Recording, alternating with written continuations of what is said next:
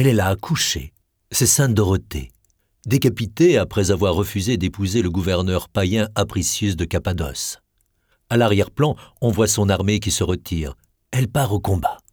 Devant, c'est le bourreau, campé sur ses jambes, les yeux hagards, fou d'amour. Eh oui, il aimait Dorothée en secret. Et maintenant elle gît là, à ses pieds, décapitée par son épée. Les ordres du patron. Elle est sur le point de se faire du mal. Mais à ce moment arrive un couple de mages attirés par l'odeur de la folie. Le vieil homme au manteau rouge et son élève en rose. Le mage dit Que donnerais-tu pour qu'elle ressuscite? Tout, répond le bourreau désespéré, tout. Alors il doit enduire la blessure de bave de chien enragé pour empêcher le sang de coaguler. Il le fait. Il doit appliquer des pétales de rose sur les plaies. Il le fait. Il doit s'amputer d'une partie de son corps au choix. Il hésite. Une oreille, un orteil. Il choisit le petit doigt de sa main gauche.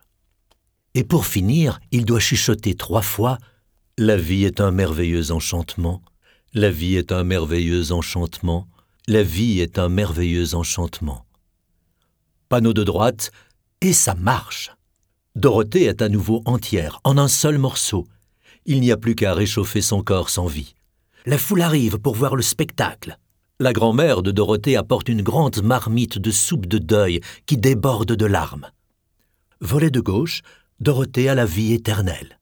Célèbre dans le monde entier, elle va raconter son histoire partout. Aux empereurs, aux sultans, aux grands vizirs, qui se convertissent sur le champ. Elle fait le buzz. Tout le monde veut se faire décapiter, ressusciter, juste pour le kick. Le bourreau est débordé. Tchac, tchac, tchac, les têtes tombent. Mais il a appris sa leçon.